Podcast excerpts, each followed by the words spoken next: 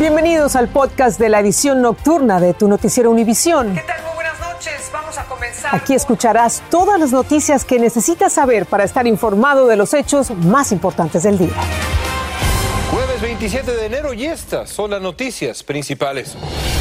La administración Biden otorgará miles de visas de trabajo adicionales para oficios como construcción y hostelería, dada la escasez de mano de obra.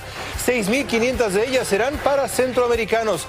La empresa tiene que certificar que no tiene personal capacitado en los Estados Unidos para justificar el traer a personas del exterior.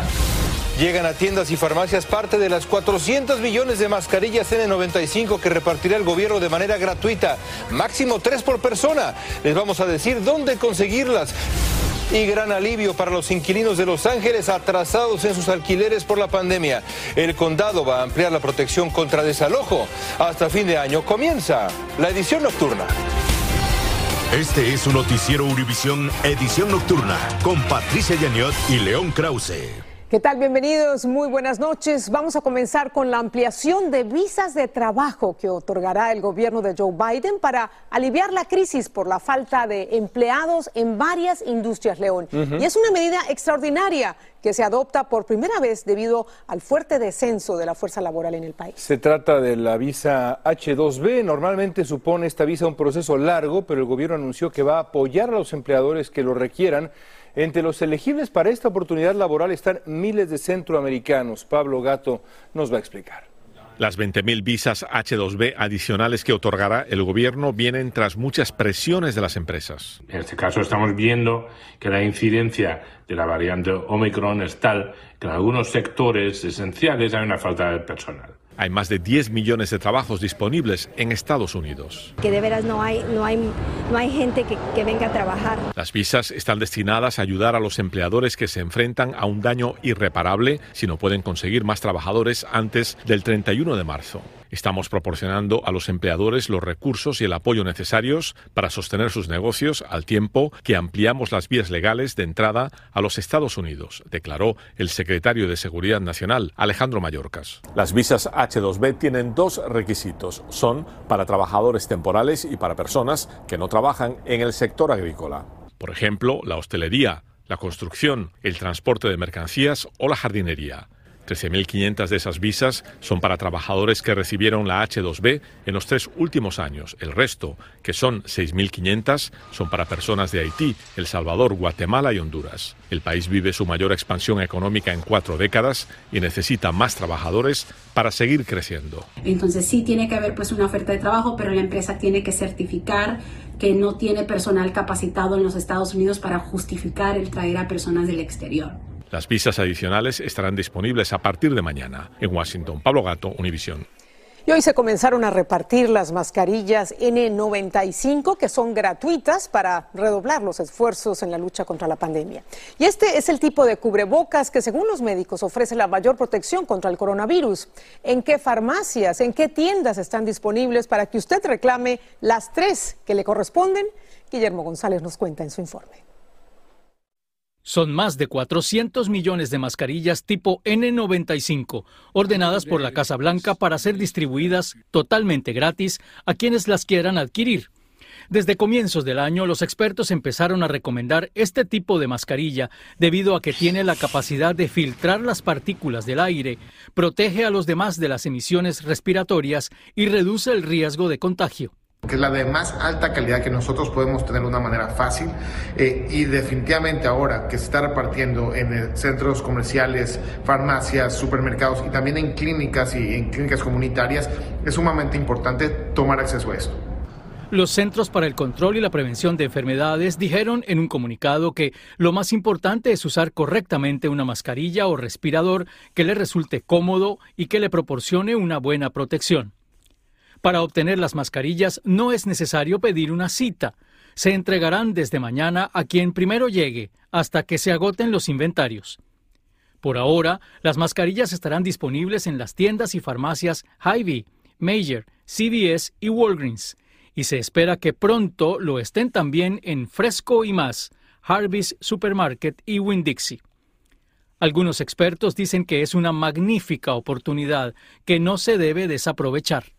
Y sobre todo con nuestras acciones que vamos a ir a trabajar, los niños a las escuelas y tantas otras actividades que vamos a tener. Por eso es sumamente importante tener acceso a esto. Qué buena iniciativa, Guillermo. ¿Y qué tiene que hacer la gente para ir a reclamar sus mascarillas? Patricia, es muy importante. La persona que esté interesada en recibir gratis las mascarillas N95 puede acercarse a cualquiera de las tiendas y farmacias autorizadas y reclamar hasta tres de ellas por persona. Recuerde que son totalmente gratis y que nadie puede cobrarle un solo dólar. León, regreso contigo. Gracias. El gobierno federal anunció hoy que se rompió un récord de inscritos en la cobertura de salud más conocida como Obamacare. Ya suman 14 millones y medio de estadounidenses los que se han registrado desde el pasado primero de noviembre. La inscripción abierta terminó el 15 de enero en 33 estados del país. Pero esto es importante. Quien vive en California, Kentucky, New Jersey, New York, Rhode Island, Washington, D.C., tiene hasta final de este mes para obtener un seguro médico. El presidente Biden señaló que la atención de salud tiene que ser un derecho y no un privilegio en este país. Bueno, y una de las secuelas más dolorosas que ha dejado la pandemia es una cifra alarmante de niños que han perdido a uno de sus padres. Ante esta situación, el gobierno federal ha dispuesto tres guías para que las escuelas ayuden emocionalmente a estos menores. Desde Washington, Claudia Uceda nos tiene los planes que el secretario de Educación, Miguel Cardona, quiere establecer para los niños afectados. Más de 140 mil niños en las escuelas del país perdieron a un padre durante la pandemia, nos dijo el secretario de Educación Miguel Cardona. Muchos de esos niños necesitan terapia y necesitan psicóloga, necesitan uh, consejeros en las escuelas. El Departamento de Educación ha dado tres guías para que escuelas sepan cómo ayudar a los niños emocionalmente. Algunas veces los niños no necesitan solamente más ayuda con la matemática. Están tristes o perdieron a alguien en la familia o quizá hay problemas en la casa porque quizá uno de los padres perdieron el trabajo. El plan del secretario de origen puertorriqueño para ayudar a estudiantes a recuperarse de la pandemia es pedir más dinero federal, más maestros, tutores y oportunidades para que los padres se involucren. Algo que todos los padres quieren saber, ¿vamos a ver más cierres de escuelas? Espero que no. Eh, sabemos que las estrategias trabajan, los niños no pueden esperar ya sufrieron bastante. Las mascarillas son obligatorias en las escuelas, pero algunos gobiernos estatales y locales se oponen a esa obligatoriedad. Los médicos saben mejor. Eh, los médicos saben cómo parar la pandemia. Y gracias a Dios estamos ahora donde los niños, 96% de los niños están dentro del salón. Cardona reconoció el agotamiento de los maestros y ofreció su apoyo incondicional al aumento de salarios. Y sobre los estudiantes que se fueron de las escuelas nos dijo que se están enfocando en buscarlos para que regresen. En Washington, Claudio Seda, Univision. Hay buenas noticias para los residentes de Los Ángeles que han sufrido por la pandemia. La Junta de Supervisores del Condado allá autorizó extender la protección contra los desalojos para los inquilinos afectados. La moratoria será por fases, pero para los inquilinos de bajos ingresos que no puedan pagar el alquiler estará en efecto hasta junio del 2023. Esto es un verdadero alivio para miles de familias. Dulce Castellanos tiene detalles para ustedes desde Los Ángeles. Debido a los impactos económicos que está causando la propagación de la variante Omicron, la Junta de Supervisores del Condado de Los Ángeles extendió las protecciones en contra de los desalojos a días de que expirara la moratoria. La verdad sí estaba estresada. Este, ¿Qué voy a hacer? ¿Dónde voy a quedar? ¿Dónde van a quedar mis hijos? Lo que brinda un poco de alivio para quienes enfrentan un desalojo como María López. A mí me ayuda a seguir este, saliendo de la crisis que estamos saliendo, que de verdad eso de no tener trabajos fijos. La medida aprobada mantiene las protecciones actuales en contra del desalojo hasta el 31 de marzo 2022. A partir del 1 de abril se restablecerán las protecciones para los inquilinos que no hayan pagado los alquileres. El primero de junio, la protección por falta de pago aplicará únicamente para los inquilinos de bajos ingresos y estará en efecto hasta junio de 2023. La medida recibió el rechazo de quienes abogan por los propietarios de viviendas, argumentando que ellos también han sufrido económicamente.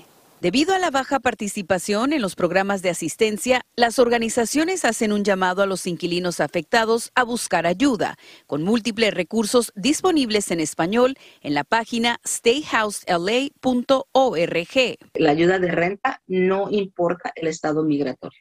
En Los Ángeles, Dulce Castellanos, Univisión.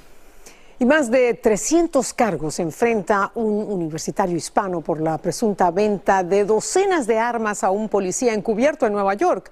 Reportes indican que Sheiko Rodríguez es un destacado estudiante que traficaba armas y balas de Tennessee a Nueva York. Se le acusa de vender 73 armas, 59 de ellas cargadas a un policía encubierto. Se ha declarado no culpable de 225 cargos y el lunes volverá a corte. Y otro hispano acusado de matar a tiros a un agente de Houston durante una detención de tráfico fue arrestado en México. Oscar Rosales estaba prófugo desde el domingo pasado después de disparar con un arma larga a un patrullero sin darle tiempo a defenderse. Había una recompensa de 60 mil dólares por información sobre este hombre. Lo encontraron en Ciudad Acuña, frontera con Del Río, Texas. Y precisamente en Houston se vivieron momentos de tensión por un tiroteo que dejó tres policías heridos. El sospechoso, que se presume es un hispano, abrió fuego contra los agentes que lo perseguían tras recibir un reporte de una balacera en la casa de su novia. Nidia Cavazos tiene el relato de este incidente que por horas mantuvo en vivo a las autoridades y a los vecinos de una zona residencial.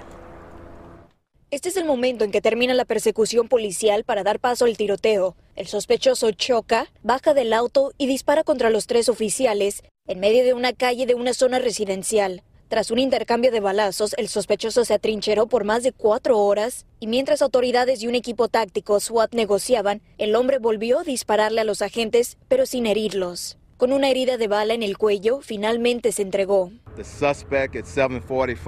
A las 7.45 se entregó, salió con sus manos arriba, ha sido trasladado al hospital y tendrá una cirugía esta noche. Autoridades evacuaron la zona y la mantuvieron a oscuras durante las negociaciones. El crimen en la ciudad está muy alto. Es importante que hagamos nuestra parte para combatirlo. Los tres oficiales fueron trasladados al centro médico de Houston y están en condición estable tras haber recibido las heridas. Los agentes tienen entre dos a cuatro años sirviendo a la comunidad de Houston. Esta tarde, personas con conocimiento a la investigación revelaron la identidad del sospechoso como un hombre hispano, Roland Caballero de Houston. Sin embargo, en conferencia de prensa, el jefe de policía aseguró que no será hasta mañana que revele oficialmente su identidad, al igual que los cargos que estará enfrentando. Desde Houston, Texas, Nidia Cavazos, Univisión. Millones de personas en el noreste del país se preparan para enfrentar la que va a ser una fuerte tormenta invernal. Este fin de semana el frío va a ser tan severo que hasta en el sur de la Florida, donde normalmente hace un calorcito bastante sabroso, las temperaturas van a caer hasta cerca del punto de congelación. El pronóstico preciso lo tiene para ustedes Albert Martínez, jefe de meteorología de Univision. Albert. Muy buenas, estamos escuchando mucho esto del ciclón bomba. Es una definición muy fácil de entender. Cuando la presión cae muy deprisa, mirad, de 1008 a 976 hectopascales, son 32 en 24 horas, se convierte en una tormenta muy potente, capaz de generar viento muy fuerte, mucha nieve y una fuerte bajada en las temperaturas. Fijaros, hay alertas por tiempo invernal, hasta 15 pulgadas podríamos ver en la zona de New Jersey. La nevada empieza mañana en la noche, pero será durante la noche del viernes al sábado. Fijaros cómo se intensifica delante de Nueva York y durante el sábado mediodía en Boston. Los acumulados pueden ser espectaculares. Podríamos ver en el área triestatal de 1 a 6, 7 pulgadas de nieve. Localmente podríamos superar esas 15 pulgadas. El viento es otro elemento a tener en cuenta. Vientos de 40, 50 millas por hora son vientos de tormenta tropical en el noreste. Con la nieve podrá reducir mucho la visibilidad y si se rompe el tendido eléctrico nos podemos quedar a oscuras. Fijaros, algunas ciudades como Nueva York de 4 a 8 pulgadas, Boston podría superar las 30 pulgadas en el peor escenario. Tocará seguirlo minuto a minuto porque es la primera gran tormenta de la temporada. Eso con vosotros. Gracias, Albert. Hay que abrigarse mucho. Y un nuevo informe de la Oficina de Análisis Económico muestra que la economía de Estados Unidos creció el año pasado a su ritmo más rápido desde los años 80. El informe revela que el Producto Interno Bruto se expandió casi un 6% en 2021 y el cuarto trimestre registró un aumento del 6,9%, el mejor crecimiento desde el tercer trimestre de 2020. Guanajuato es el tercer estado que más remesas recibe de los mexicanos que radican en Estados Unidos y el reflejo de esa ayuda se ve en muchos sitios, pero en las calles y el estilo de vida en el pueblo de Duarte, cerca de León. Jessica Cermeño nos cuenta que el bienestar y la prosperidad ahí dependen en gran parte del esfuerzo y la generosidad de los paisanos que están ausentes. Esta boda celebrada en Duarte, en el estado mexicano de Guanajuato, tiene un escenario con acabados de lujo con paredes y pisos nuevos y un hermoso altar coronado con un vitral que simboliza la iluminación celestial. Todo gracias al trabajo de cientos a miles y miles de distancia en Estados Unidos, porque este templo fue remodelado gracias a las remesas. Aunque sea paso a paso, pero han podido ir actualizando, modernizando el templo parroquial. Duarte es una de las comunidades que sobrevive gracias a los envíos. El año pasado este país recibió más de 52 mil millones de dólares, un gran récord, porque los mexicanos durante esta pandemia volvieron a emigrar. Francisco Martínez es herrero y sus hijos que están en Texas le envían efectivo todas las semanas. A muchos desvelos de, de salir temprano a trabajar para poder tener un sustento. Aquí sus familiares porque aquí en Duarte las casas y hasta los puentes están hechos con el dinero del norte. Es que aquí las ganancias en el campo son mínimas. María Cristina López vive en un hogar que para ella es un palacio, gracias al esfuerzo de su cuñado. Ya está el tejabán, ya pusieron su portal. Pero ella sabe que esta bonanza tiene un precio muy alto, la ausencia. Y pues solo allá para poder hacer algo. Y él se va y nada más viene en diciembre en vacaciones. México ocupa el tercer lugar mundial en recepción de remesas, solo después de China e India, y se espera que este año los envíos también crecerán. En la Ciudad de México, Jessica Cermeño, Univisión. Increíble, León, 52 mil millones de dólares. Esto a pesar de la pandemia, cuando muchos paisanos perdieron sus trabajos, sin embargo no dejaron de enviar dinero a sus casas. Un récord absoluto en el 2021 y bueno, realmente para México es una línea de vida lo que hacen los paisanos acá. Vamos a la pausa. Al volver, realizan en Tijuana los funerales de la periodista Lourdes Maldonado López, asesinada hace tres días. Y la Marina de Guerra rusa ejecuta maniobras en el mar Báltico mientras escala la tensión con Occidente. Preocupa esto. Volvemos.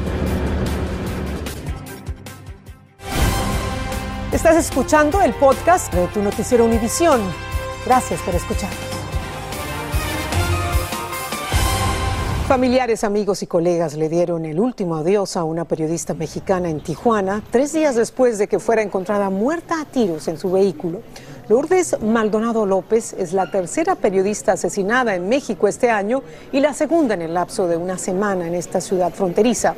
Maldonado López había colaborado con muchos medios de comunicación, pero recientemente había estado trabajando en un programa de radio y televisión por Internet llamado Brebaje, centrado en noticias locales dos compañeros que consideramos, sobre todo las nuevas generaciones como maestros, pues han caído en el cumplimiento de su labor. Eh, obviamente las líneas de investigación pues ahí están, habrá que ser muy bien investigadas y detalladas, pero pues Tijuana en estos momentos es la peor ciudad para trabajar eh, como periodista.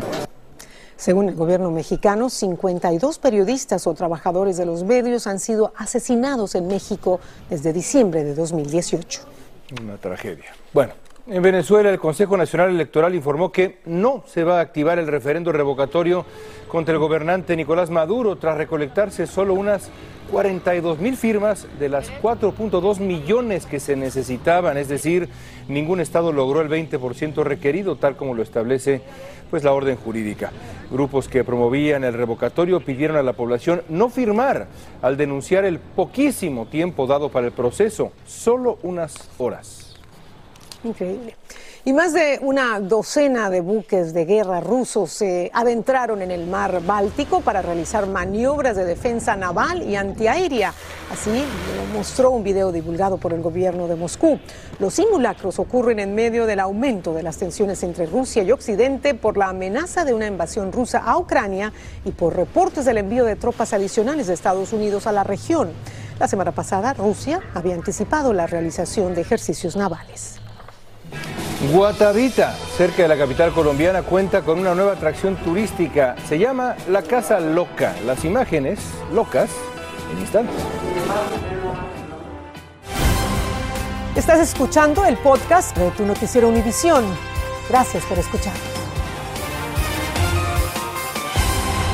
Y para despedirnos nos vamos a Colombia, donde desde hace menos de un mes cientos de curiosos han visitado la Casa Loca, situada en Guatavita, una construcción en las afueras de Bogotá que se ha convertido en la nueva sensación turística. No es para menos.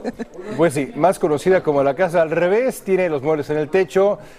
Ándale pues, la construcción tiene una inclinación de 5 grados hacia la izquierda, 5 grados hacia atrás, genera una ilusión óptica en los visitantes. La casa es obra de Fritz Scholl, un austriaco que vive en Colombia desde hace 22 años. Yo te diré que mi esposa probablemente diría que nuestra casa es así, aunque, en fin, te imaginarás que con tres hijos y dos perros el asunto es una locura.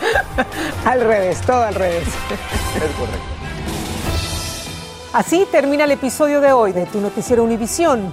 Gracias por escucharnos.